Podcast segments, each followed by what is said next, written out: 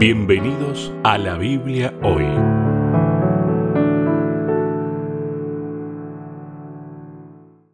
Bienvenidos una vez más. Nos encontramos en la Biblia hoy. Está con nosotros el pastor Sebastián Martínez. ¿Qué tal, Seba? ¿Cómo estás? Hola, Lucho. Gracias por la invitación semana a semana. Realmente bien estamos. Esto no es una invitación. No, no, ya. Eh, una esto es cita. parte, pero me alegra que estés bien.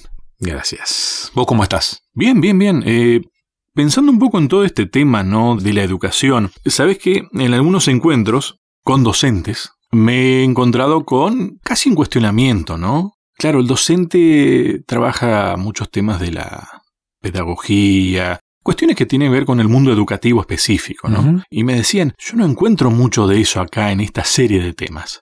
Ah, y no, es otro enfoque. Para mí esto tiene justamente que ver con otra forma de entender la educación. Sí. Pero es algo más para aprender entonces. Ojo, ¿eh? seguramente poder manejar todas estas series de temas con el bagaje pedagógico, digo pedagógico sintetizando un montón de herramientas que tienen los docentes, aquellos que han estudiado algo específico de esto, ¿no?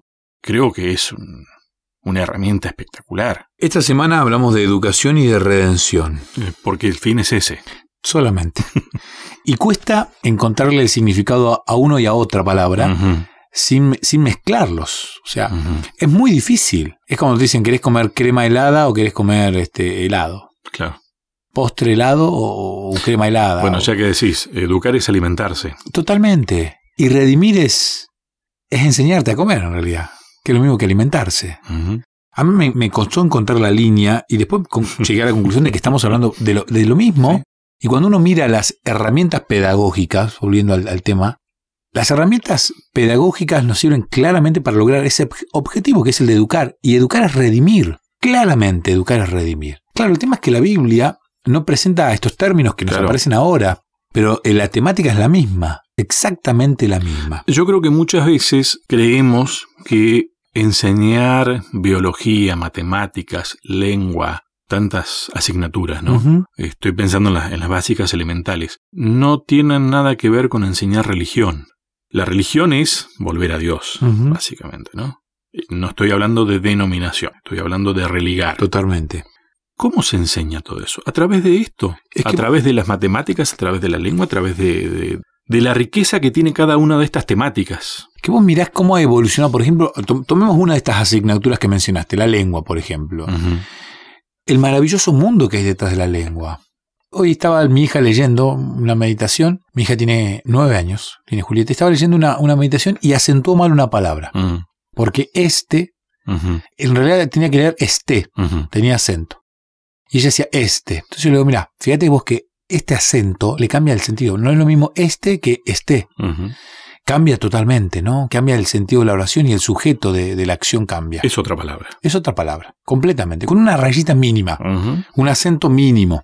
Y cuando uno mira el vocabulario y ve la- lo insignificante, uno se da cuenta del poder de una rayita mínima. Ni hablar cuando uno estudia los textos bíblicos en su idioma original, como el, el vocabulario, somos lo que hablamos. El vocabulario es el que refleja nuestra forma de pensar. Qué maravilloso todo Sí, esto, ¿no? sí. Tener la capacidad en la mente de imaginar las letras para luego pronunciarlas, darle forma a las vocales, a las letras, generar palabras y generar oraciones, generarle sentido, habla de una mente superior, de, de una mente redimida.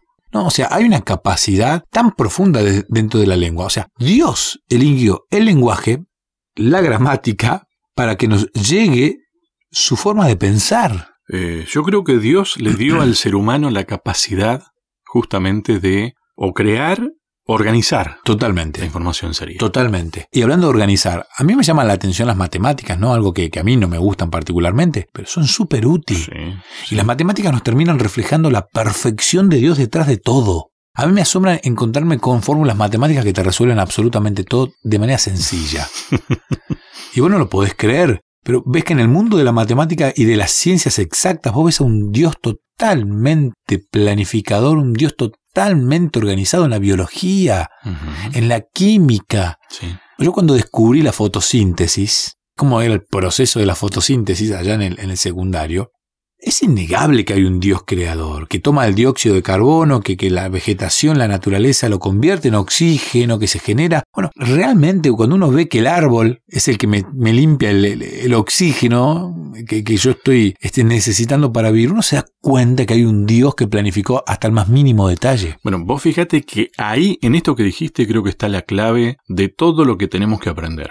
Es, finalmente, uno no es quien para hacerlo, pero a quién le adjudicás eso? ¿A Dios o a, no sé qué sería, al, al, azar? Hay un libro de un autor muy famoso, se llama Dios existe. Lo voy a buscar ahora porque no me acuerdo el nombre. Él es un, un ateo confeso. Y después de, de, de, investigar y de investigar y de investigar, llegó a la conclusión y dijo, las palabras exactas fue, necesito más fe para creer en, en esto que en Dios. Uh -huh. No me alcanza la fe para seguir creyendo en esto. Se terminó convirtiendo al cristianismo y él escribe este libro que se llama Dios existe. Y claramente, ¿no? O sea, cuando uno empieza a investigar en el mundo de, de la naturaleza, en el mundo de las ciencias exactas, se termina dando cuenta que hay un, hay un diseño, me encanta la uh -huh, palabra diseño uh -huh. inteligente, uh -huh. hay un diseño en cada molécula, en cada átomo, que realmente refleja que hay un Dios. En realidad nosotros decimos diseño inteligente. Para mí es un diseño sabio.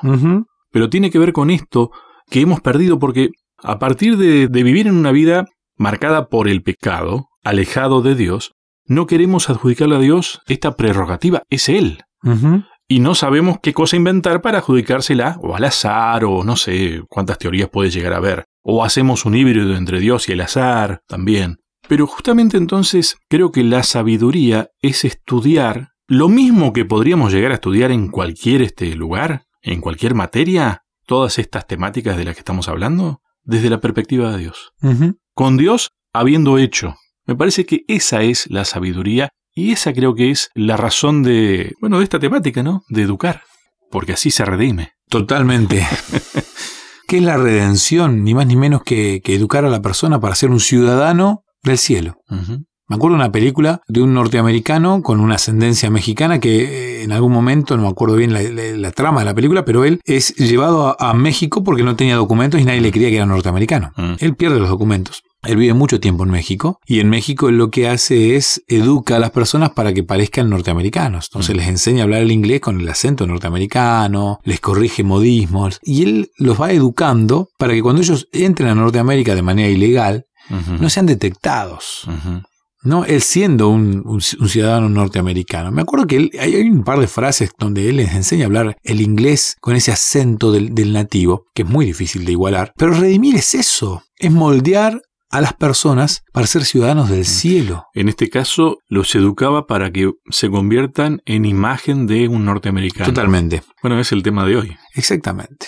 Porque redimir es eso, es, es volver a ser imagen de Dios. Uh -huh. La función de la educación es restaurar la imagen de Dios en el hombre. Totalmente. Eh, el texto bíblico dice, toda la escritura es inspirada por Dios y útil para enseñar, para redarguir, para corregir, para instruir en justicia. Un texto mm. archi súper conocido, según Timoteo 3, 16, que habla precisamente de una carta escrita por el apóstol Pablo a un joven Timoteo uh -huh. al que él quería redimir, educar. Uh -huh. Uh -huh. Yo no sé si hay tanta diferencia, no sé si conocían ellos la, la diferencia de la palabra educar y redimir, creo que para mm. ellos era lo mismo, mm. porque en el ámbito de lo religioso, y yo creo que todo es religioso, vos podés aceptar o no a Cristo o tener otro, pero todo es religioso, la educación es redimir. Y esa es una función que no debemos perder. Y uno puede decir, bueno, pero yo no soy maestro. Todos formamos parte de la comunidad. La palabra comunidad viene de tener algo en común. Sí. Todos formamos parte de esta comunidad, ya seas como padre, como tío, como abuelo, como amigo, como vecino. Todos de alguna manera podemos ayudar en este proceso de redimir y también podemos perjudicar el proceso sí. de redimir y también todos necesitamos de la mirada de alguien para ser redimidos. Uh -huh. Todos necesitamos de un buen maestro para poder lograr esa redención. Eh, ¿Te acordás que hace unos programas atrás hablábamos de la gloria de Dios? Uh -huh. Bueno, estamos todos destituidos de la gloria de Dios y la idea es volver a estar aptos para vivir de esa manera. Exactamente. A mí me encanta porque en esto de la redención hay una convergencia muy grande entre lo divino y lo humano, uh -huh. porque lo divino se preocupa tanto por lo humano y lo humano debe preocuparse por lo divino, no porque seamos lo mismo, no somos claramente no, lo mismo, no, no, pero la idea de la redención es, es disfrutar de lo mismo. Entonces, eso es mirar a Dios como el ejemplo a seguir, aunque bueno, yo nunca voy a llegar a ser Dios, pero mirarlo a Dios, intentar imitarlo, ya me asegura vivir mejor. no vamos a ser Dios, pero sí imagen de Dios. Eh, es interesante, ¿no? Y yo creo que volviendo a la matemática, volviendo a la biología, volviendo a la química, la capacidad mental que Dios nos ha dado y esa capacidad de meternos dentro de este conocimiento nos conecta mentalmente con Dios. Yo creo que Cristo al encarnarse nos ha mostrado que hay una conexión, nosotros mentalmente hay una conexión nuestra. No sé si, si me, explico. El hecho de poder meterme dentro de, los misterios de la matemática, los misterios de, la biología, los misterios del mundo, me conectan a Dios claramente. Y es, es ahí en la mente en donde se produce ese proceso en el que nos damos cuenta de que hay algo de la imagen de Dios todavía en nosotros. Bien, te propongo la primera pausa, pero este tema tenemos que seguirlo, me ¿Cómo no? Ya seguimos